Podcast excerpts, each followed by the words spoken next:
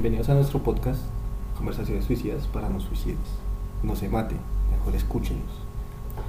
Pues hoy vamos a estar con Brandon. No sé si quiere decir algo antes de comenzar la conversación. Bueno, muchas gracias primero que todo por haber sido invitado. Por ser el primero, aparte, güey. Soy el primero. Eso está muy gonorrea. ya, ya esto ya me da un calibre para iniciar y darle calidad al resto. Yo creo. Tienen que aprender de mis errores, porque muchos son Pues- muchos los que cometo. Y precisamente eso vamos a hablar hoy, de todo un poquito. Y de la vida. y de errores. que es lo que lo único que sabemos hacer bien, güey. Efectivamente. Entonces, pues retomando lo que ya estábamos hablando y pues para iniciar este pequeño podcast que va a ser grande en su futuro, vamos a iniciar con una pequeña cita que me gustaría que escucharan.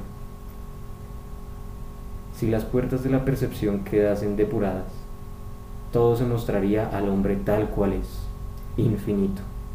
William Blake. Una profunda cita. Y buena para comenzar este, esta mierda. ¿Qué opina usted de esa cita? Ah, está bien. Pero, o sea, es con usted, no conmigo. Bueno, ¿con qué tema quiere comenzar? O sea, Iniciemos por el principio, con el nombre, con el nombre. Con ¿Cómo el- nació el nombre? pues no sé, sea, yo siento que hay conversaciones que son chimbas y a la vez se extienden mucho y que pueden parecer como temas sencillos, pero uno comienza a como a ahondar y pues ya es gonorrea, uno se da varias cosas. Entonces ese tema es el suicidio, entonces conversaciones suicidas para no suicidas. Entonces, no sé, me siento que es como algo irónico y chimba al mismo tiempo. Partiendo desde ahí podríamos sacar muchas cosas, porque es que ¿quién no ha tenido una conversación suicida? Mm. ¿Quién no ha pensado en la posibilidad de acabar con su vida? Obviamente muchos dicen como, "Puta, no, no, no lo voy a hacer, no me va a matar. Pero la idea siempre ha estado latente. Mm, Marica, es que, no sé, o sea, ¿usted qué piensa de eso? Yo pienso que en sí vivir es una mierda, es re basura, pero... ¿qué, cómo- ¿Qué piensa usted? Pues yo pienso muchas cosas aparte de eso, porque vivir tiene sus, sus felicidades momentáneas. Ahí entramos en otra discusión que es, ¿qué es feliz? ¿Qué es ser feliz? ¿Quién es feliz? ¿Cómo sé que soy feliz? Sí. Mucha gente habla de lo que es el placer de la vida, el placer de tener algo estable. Pero no, la verdad es que lo que es felicidad, amor,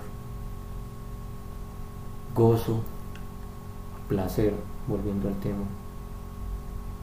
Es muy corto el periodo que uno está viviendo eso. Y es duro cuando las personas llegan al punto donde, pues, parce, tengo ganas de matarme. ¿Por qué? Porque esas personas no están viendo esos pequeños momentos. Esas personas están des- desarraigando cada una de sus experiencias anteriores para poder llegar a tener esas ideas. Están obviándolas, están negándolas. Ahí vamos al punto de que el suicidio ha aumentado últimamente por muchas cuestiones sociales, porque mucha gente no está acostumbrada a vivir con sus familias, con sus amigos, dejar de verlos. Sí. La cuarentena influyó mucho en estas cuestiones. Marica, sí, demasiado. Es que como que los bailar yo creo que es como encerrarse en uno mismo, ¿no? Porque ahí donde, es de donde vienen los pensamientos malos, ajo de puta, pero ¿qué estoy haciendo? Entonces, digamos, al menos ya uno puede, cuando uno podía salir, era chimba porque así estuviera triste o estuviera mal, se distrae. Digamos, en mi caso, yo también como que intentaba salir harto, para no, no estar acá y, y estar triste como he estado casi toda la cuarentena. Bueno, eh, hubo un tiempo que fui feliz, pero ya, ya, ahorita. Y yo también siento que como que el tema de, de lo que usted habla ahorita tiene que ver mucho con, como con el sentido de la vida y lo que hablábamos la otra vez, que puede que el sentido de la vida sean los lazos, ¿no? O sea, que a veces como que dependemos de otra persona para ser feliz, ya sea, no sé, amistades, familia, relaciones. ¿Usted qué piensa? O sea, Usted tocó un punto muy fuerte ahí, y es que la gente necesita redes de apoyo. Cabe aclarar que pues en ese momento olvidamos un poquito los, los, los roles que estábamos asumiendo, pero en esencia la gente necesita en qué apoyarse. Las personas necesitamos en qué acabar nuestras culpas, acabar nuestras ideas, nuestros mismos pensamientos, nuestros dolores, porque el mundo el mundo ha estado en nuestra contra, podríamos decirlo así, pero no, no, no es la realidad. Son ciertas distorsiones que han hecho que la realidad se convierta en dolorosa más que placentera. Los seres humanos somos ¿Inconformes? inconformes. Esa es la palabra. Es que sí, o sea, yo también pienso eso, weón, porque uno puede tener todo para estar bien. Y pues si uno está bien, yo supongo que uno está feliz. Pero no. Pues en mi caso yo tengo muchas cosas para estar feliz. Y me siento de la mierda, weón. En la mayoría de ocasiones. Entonces pues no. No sé, siento que sí soy inconforme, weón. Y de hecho, en cierto punto mal agradecido con lo que tengo. Pero ¿qué es lo que tenemos? Tenemos cosas materiales, tenemos una que otra amistad, pero en ese punto ¿qué es lo que nos falta? Nos falta conocernos. Esto es un cliché, suena que mucha gente lo ha, lo ha dicho, han hecho memes de esto. Ese es un punto que tocábamos hoy, y era que la nueva realidad y la nueva sociedad que estamos viviendo está muy permeada por los memes. Marica, es que. Yo. Es que hay tantas personas que no pueden hablar sin meter un meme, weón. Mm. Entonces. Se ha perdido mucho eso de hablar. Ahora la gente está bloqueada es por las modas, por el que dirán, por las cuestiones de que, bueno, esto lo van a hacer una burla. Y ahí es donde entran las ideas irracionales, las ideas de muerte, destrucción, de autolesión, ¿sí? Porque el mundo está girando en torno a que, parce, algunas cosas no importan. Pues sí, pero a mí sí me importan. Sí, pues al mundo no, le- no le importa eso. Ahí no podemos generalizar porque la gente no es, no es la misma. Se puede tener gente con la que, con la que pueda mantener una conversación, que tengan algunas ideas que sean similares, que compartan subjetividades. Pero, parce, las cosas son, son distintas para cada uno. Por ejemplo, usted lo mencionaba, usted lo tiene todo. Pero usted sabe que le falta mucho. Porque es que nadie tiene todo. Sí. Cabe aclarar que pues en mis años de experiencia a nivel de terapia psicológica y toda la cuestión, me he enfrentado a muchas realidades en las que las personas eh, tienen muchas más cosas, tienen familia, tienen amigos, tienen estabilidad laboral, estabilidad económica, tienen, digamos que la vida realizada, lo que uno diría que en, en algún punto deseo para mi vida, pero que esa persona igual se siente vacía. Pero entonces, sí, lo, ahí va al mismo punto, el inconformismo, weón. Porque pues en ese caso lo tiene todo. Y al mismo tiempo no le sirve. O pues es como si no le sirviera, porque de igual forma se siente mal. No es que no le sirva, le sirvió en su momento. Toda la vida está llena de momentos. Momentos que pesan más, momentos que pesan menos. Le damos una carga emocional. Las cargas emocionales varían en cuanto a lo que sentí, en cuanto a lo que duró, en lo que me dejó de aprendizaje. Y si aprendí a sentirme mal con eso, pues cómo hijo putas voy a quedarme con otra cosa. ¿sí? sí. ¿Cómo voy a decir que estoy satisfecho si eso me hizo sentir de la verga? A pesar de que haya sido, por ejemplo, una hamburguesa rica. ¿Sí? Pero me hizo sentir de la verga porque el contexto estaba vuelto mierda. Bueno, sí, marica, en eso sí tienen razón. Entonces, o sea, es una pregunta que, que siento que es válida en este momento. Si uno ya realizó todo por lo que estaba luchando, ya en ese caso tengo mujer, en el caso que quiera tener hijos, tengo carro, tengo dinero, tengo una familia, tengo amigos, y ya llegué a ese punto en donde me siento mal, ¿sería válido suicidarme? O pues no válido, como pues, si siento que ya no, no hay por qué más luchar, ¿estaría bien suicidarme? ahí toca una, una, una palabra que es bastante pesada para hablar. ¿Bien o mal? ¿Suicidarse está bien o mal? Bueno. Suicidarse no está ni bien ni mal. Suicidarse es una circunstancia, es una elección. Si usted dice que ya lo tiene todo, que ya se llegó al punto de estar autorrealizado, entonces no está totalmente autorrealizado, porque es que igualmente está negando la vida. ¿sí? ¿Por qué niega la vida en ese momento? Porque pues dice, no, yo ya cumplí todo, pero el mundo tiene tantas, tantas cosas, tantas experiencias de más que puede vivir que, parce, lo único que le falta entonces en ese momento es ampliar la perspectiva. Porque es que usted se está centrando en el aquí, en, en, el pasado, no en el aquí, en el ahora. En el aquí, en el ahora usted tiene necesidades básicas completamente suplidas. ¿sí? Eh, estabilidad laboral, ¿sí? lo que usted decía, familia, amigos, carro, casa, ta, ta, ta, ta, ta, ta, beca, lo que sea. Pero, ¿qué le falta ahí? Una estabilidad emocional, estar satisfecho con usted mismo, porque usted satisfajo so- todos, todos, todas sus necesidades, todo lo que quería. Pero ¿y el ahora? ¿Usted con quién pasa más tiempo? Pues conmigo. Exacto. Entonces usted no está satisfecho con usted mismo. Pero ese es un punto en el que entran varias cuestiones. Por ejemplo, los trastornos, como por ejemplo las variables genéticas, ¿sí? Todas estas cosas influyen en su calidad de percepción de la realidad, cómo aprendió a vivir, lo que hablamos ahorita del aprendizaje. ¿sí? El aprendizaje está latente en cada momento de su vida, pero tiene una carga emocional que usted le va a decir, no, pues ya completó su ciclo de vida, es hora de que se muera.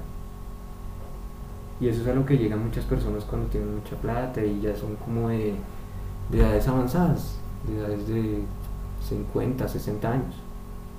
Llegan a la mitad de la vida, porque la calidad de vida colombiana está en el punto donde no llega uno más de los de 70, 80 años. Marica. Muchas pocas, muchas pocas, estoy hablando re mal. Muchas o pocas personas piensan que para ser los 40 años ya tengo que tener todo. Y no, mucha gente no. Algunos todavía viven con sus padres y no está mal. Mm. ¿Por qué? Porque el hotel mamá siempre va a estar ahí. Marica. Sea lo que sea, lo tengo mamá es como real. Creo que es difícil dejarlo, güey. Sí. Porque, pues, sea lo que sea, uno lo va a tener ahí. Y la cagada que uno cometa, pues, no importa. Es como si, bueno, yo voy a estar ahí. Lo voy a corregir, pero pues, ahí estoy. Bueno, y otra cosa que me pareció como importante lo que usted dijo fue como la aceptación de uno mismo. Ahí como que fluye mucho el amor propio, ¿no? Pero yo siento, o sea, el amor propio no lleva al ego, como a subir el ego. Yo siento eso. Sí, claramente. Hay un límite entre ego nocivo y ego positivo, ¿sí? El ego personal donde uno dice que tiene un orgullo, límites y cuestiones por ese estilo, siempre va a aflorar.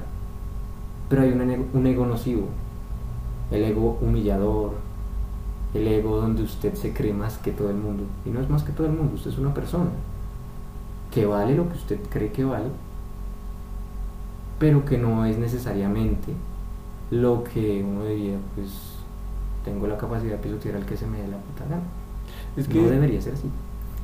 es que por eso, o sea, las mayorías que se consideran que tienen como amor propio y todo eso, llegan a ese punto de volverse fastidiosos, marica. A eso de que, ah, pues yo estoy por encima de todo, porque pues no sé, soy más pinta, tengo más plata. Es como, pues como, claro, usted es un bobo hijo de puta. Yo siento que ese es el problema del amor propio. O bueno, no el problema del amor propio, es el problema de confundir. Confundir, ahí toma un punto interesante, es confundir amor propio con egoísmo. Y ahí entra una, una situación. No sé si usted haya escuchado el, el mito de Narciso. Sí, De ahí, de ahí surge el narcisismo, que es pues obviamente la autovaloración demasiado positiva, donde la gente ya comienza a rechazar la misma sociedad porque no es similar a él o a ella. ¿sí? Ha tenido tantos calificativos positivos de la misma persona, de sí mismo, que lo destruye, destruye su cotidianidad, destruye sus redes de apoyo, todas las cuestiones. ¿sí? Entonces, se vuelve nocivo, pero para esa persona le está haciendo bien. Ahí va la cuestión de lo que dicen de los psicólogos, depende. La palabra favorita de psicología. Depende. ¿Por qué depende? Porque hay circunstancias contextuales, personales, familiares, de todas las áreas de ajuste. Las áreas de ajuste son en las que usted se desenvuelve. Por eso es que la gente comienza, pues, las personas de la cotidianidad, todos nosotros, empezamos a hacer el feo a la persona que se está creyendo más, pero esa persona que se está creyendo más es porque su contexto la reforzado de una manera que constantemente esto está bien. Pero entonces estaría bien como chupársela. En sentido figurado, ¿no? o sea. Pues si usted quiere chupársela, weón, no estoy pues, aquí para. No, o sea, lo digo en sentido figurado, weón, o sea, eh, lamer, lamer del culo. Cada vez la cago más. Eh, no, o sea, me refiero a. como. ¿cómo es? aumentar el ego. Entonces estaría bien, sabiendo que la actitud que tiene él me fastidia y probablemente si lo hago no va a cambiar. Pues ahí usted no le va a lamber el culo, porque es que usted le cae mal. Esa persona le está empezando a caer mal y usted, ¿qué va a hacer? Va a empezar a negarle, a castigarle, a, a hacerle bu- bullying, que es lo que dicen, ¿sí? Lo que está fun- funcionando ahora. Como este pelado de TikTok. No me asco también. Exacto. ¿Y qué, está haciendo? ¿Qué, qué hizo ese pelado? Ese pelado comenzó a decir que en este punto todos lo están ultrajando, todos lo están jodiendo, que porque sube sus cosas, que Uy, qué. pero- eso es un refuerzo, eso es un castigo, eso es un castigo de la sociedad. Pero ¿cómo lo está tomando él? Como un refuerzo para seguir haciendo contenido y así seguir ganando seguidores y aumentando su ego. ¿Por qué? Porque esa persona está siendo el centro de atención. Es que eso era lo que iba, marica. O sea, yo creo que más que utilizó la victimización para ganar seguidores. Sí. Entonces, de qué, o sea, de qué sirve, no sé, como no está bien apoyarlo, porque también le sube el ego, pero tampoco está mal no apoyarlo, porque de igual forma va a seguir. Va a tomar eso como una herramienta. Pues ahí la cuestión es que la gente es la que le da el poder. ¿Usted qué cree que si uno deja de, de- de seguir o que 300 mil de los seguidores que tenga ese piro, porque no sé cuántos tenga? Pero no lo sigue. Ah, no. Marica, eso es noticia que sale. Uy, pero es que en todo lado, güey. Y salen en todo lado estos maricas, pero es que si usted dice como que si todas las personas tuvieran esa inteligencia emocional, porque esto es inteligencia emocional, de, bueno, usted no me interesa su contenido, sígalo haciendo, pero pues me vale verga, no lo voy a compartir, Hmm. no lo voy a seguir, no lo voy a mirar. Así muere un youtuber, así muere un tiktoker, así mueren las celebridades. ¿Cuándo? Cuando dejan de tener atención. Y no lo estoy diciendo en, un sentido literal Sí, no está ligado directamente con el tema de nuestro podcast. Porque pues mucha gente sí se suicida por eso. Eso sí es claro, eso es una realidad. Mucha gente se mata por no tener seguidores. No, sí, es que eso es como real. O sea, hasta ese punto ha llegado el internet, bueno, más que el internet, las redes sociales. O sea, que uno busca de cualquier forma intentar ser viral o, o conseguir aceptación social, güey. Claro, y es que todos somos parte de eso. Usted nunca ha subido una foto que diga, bueno, no, no, quiero, esta, esta mierda quiero que llegue al menos a 30 mil risas. Marica, pero es que pille que con eso tengo un problema. Yo antes sí, sí venía como mucho eso. Entonces, digamos, subía fotos y quería como que tuviera muchos likes y eso. Ahorita me da verga, si subo una foto es porque me gusta. Y ya, digamos, si tiene dos likes, pues chimba, a dos personas les gustó. O si subo un meme y dos personas me divierten, pues chimba porque hice reír a dos personas. Bueno, el que compartió es, subió el meme y hizo reír a dos personas de mi Facebook. Pero ya así como que no tenga tanta aceptación, eso ya, ya es algo que me viene me va. Pero ¿qué pasaría el caso donde le den me emputa? Ya me han dado, ya me han dado. Sí, sí, sí. ¿Qué pasa? ¿Qué pasa? Que usted se da- también y me da risa, ¿no? intenta buscar el debate. Me da risa, güey. Bueno, también sí me puto. güey. Depende, depende de- del nivel. De- que haya publicado. de- Ese sí depende. Pero si es el puta, le escriben su me, me enfada, me enoja, como ya no me acuerdo ni cómo dicen de verdad las reacciones de Facebook. Pero Me aterra. Eh, exacto, el sentido primero de cómo son las cosas legalmente. Entonces ahí que la, la persona le da el me emputa y le comenta qué pasa. Controversia ni la hijo de puta, se comienza a armar un debate fallos técnicos. Primera vez. Y ahí inicia eso, un- un- eso es un juego, porque es que todas las tendencias, relaciones, redes, todo en ese momento es un juego de entretenimiento. ¿Quién entretiene más? ¿Quién me llena ese vacío de conocimiento? Ah, ¿A quién le lleno el vacío de conocimiento? Sí, Entonces todo, todo cuestiona ahí. Siempre buscamos que nuestros saberes sean transmitidos y sean validados. ¿Por qué mencionaba lo de la cita del inicio? Porque es que el mundo está lleno de experiencias. Tantos billones de personas en este planeta. Si usted se da la tarea de conocerlos a todos, entonces tiene para tres vidas de estar entretenido. No, sí. ¿Sabe qué es lo que falta? Porque conversaciones suicidas para no suicidas. Quienes buscan este tipo de podcast o de escucha o de sonidos o de lo que sea que estemos haciendo, buscan un apoyo, consejos, estrategias, porque es que ellos no quieren llegar al punto donde ya no tengan las alternativas. Porque eso es lo que pasa cuando alguien se suicida. Agotó sus alternativas, sus estrategias, sus elecciones. Pero en la vida hay muchas elecciones que se pueden tomar. Usted decide. Usted es el que... Usted es el autor, el creador y quien va a hacer su vida. Muchos creen en lo que es el destino, en una línea de vida establecida, pero no, marica, la vida no está establecida. No, Usted en su cabeza tiene las elecciones, tiene sus mecanismos para seguir un camino, seguir otro. Este me va a dar más, este me va a dar menos, pero lo voy a tomar más este camino porque es que quiero que este camino sea. ¿Sí? Usted tiene la elección, está en sus manos. Pero se agota sus estrategias. sí. Ahí entramos a lo que hablábamos. No está ni bien ni mal suicidarse. No está ni bien ni mal. Yo sé que ahorita que lo mencionaba, y también como uno de los propósitos de este podcast era como, como eso, como intentar ayudar, o pues no ayudar, sino como dar un apoyo a personas, porque, o sea, como que diga, bueno, yo me siento mal, pero no soy el único que me estoy sintiendo mal. Entonces, no sé si suena egoísta, pero hay, hay ocasiones donde uno se siente mal y ve que otro se siente mal. Entonces uno ya no se siente tan mal porque no, no es el único. Entonces, siento que eso podría ayudar como en ese tipo de, de aspectos. Entonces, pues, Es que tiene razón.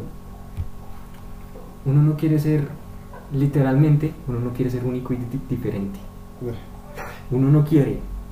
Muchos dicen, sí, yo quiero ser como, bueno, puta, no quiero meterme en ningún tipo de grupo social, no quiero pertenecer a ningún tipo de movimiento, ¿sí?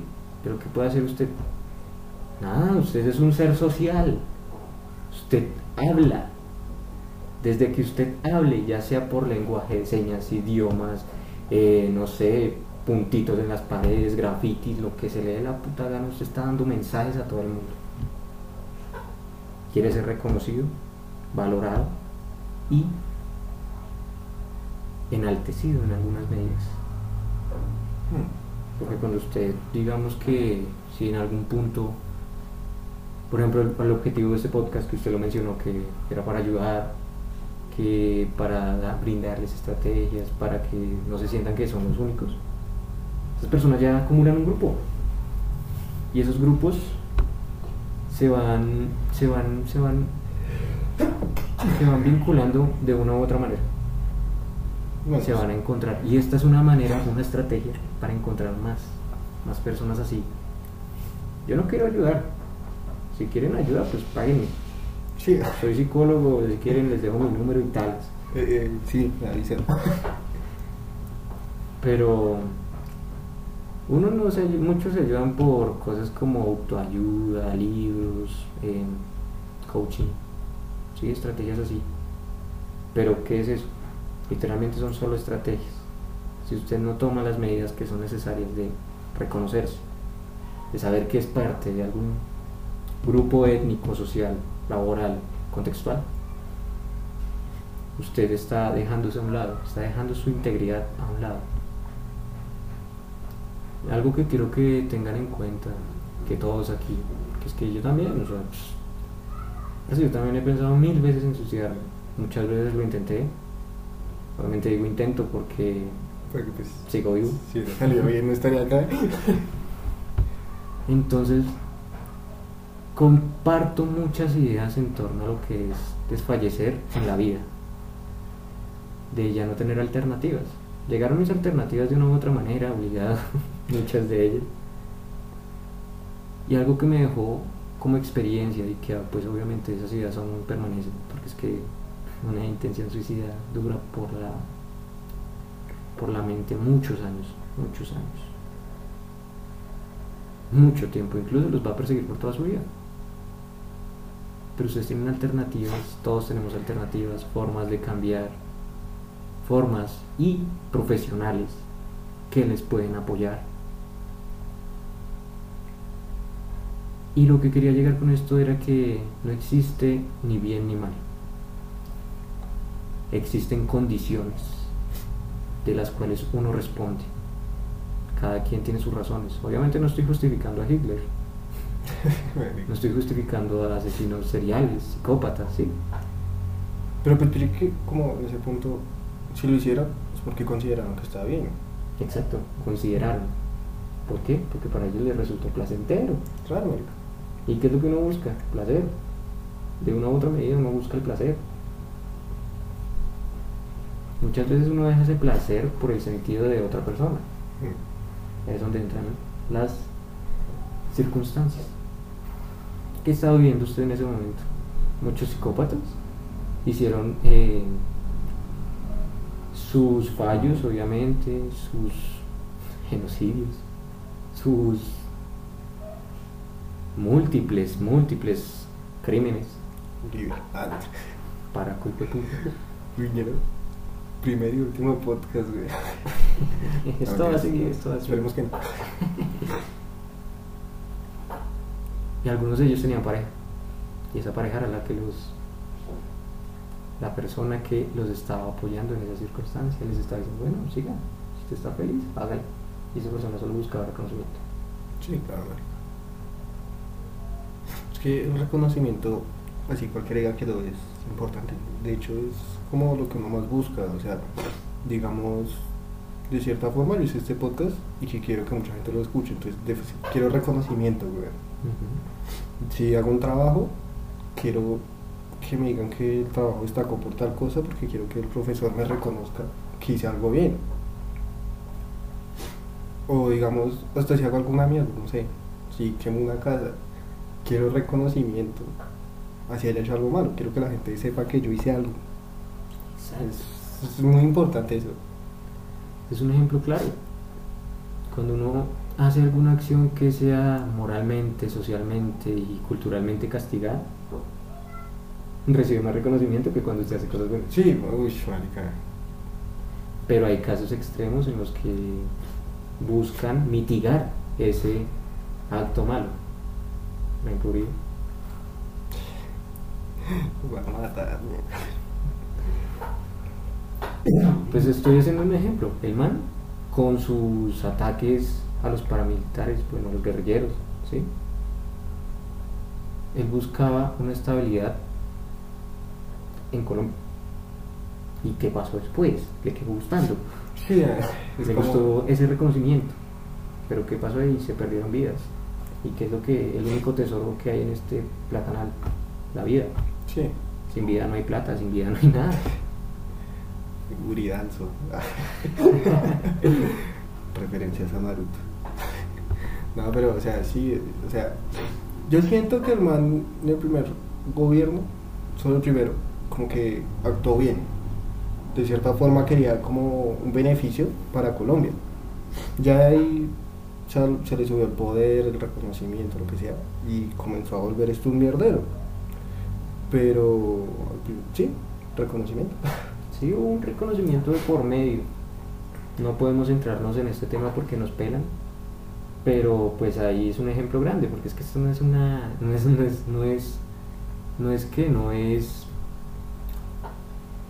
una- un misterio para todo el mundo. Todo el mundo Sí. sabe que por memes, por noticias, por matarife, por películas, por lo que sea, Uribe tiene algún tipo de reconocimiento en esos casos. Pero lo que queríamos llegar era esto, que el ejemplo claro es que hubo atención, hubo reconocimiento, hubo ganancias, y cuando uno gana, sigue haciendo. Sí, de cierta forma es satisfactorio ser reconocido, güey. Y sí, por lo que sea, es chido. Uno se siente bien porque dice, bueno, hice algo y, y lo vieron. Y o les gustó o les disgustó, pero ahí estuvo, güey. Y igualmente eso estamos haciendo nosotros dos acá. Sí, estamos buscando un reconocimiento de que dos maricas hablando y que pues otra gente Nos escuche. y nos escuche. Sí, sí, tiene razón. Pero sí, es como, como esos, esos pelados o peladas que se pueden comentar maricadas en Facebook para sacarle la rabia, ya sea a los feministas, a los comunistas, a los uribistas, solo para sacar discusión, güey. Pero de cierta forma se siente bien porque lo hicieron emputar.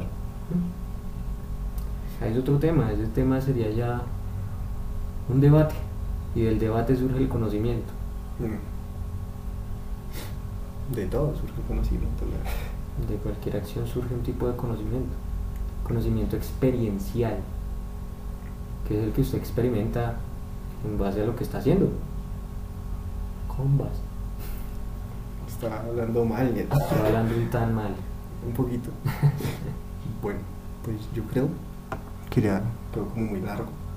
Ya después se vuelve fastidioso y de pronto no lo escuchan todo. Entonces, espero, no, espero no. Vamos a tener una segunda conversación con Brando porque el marica es interesante. Pues por el momento ya, espero que les guste y que sigan, nos sigan escuchando. ¿Quieres decir algo más?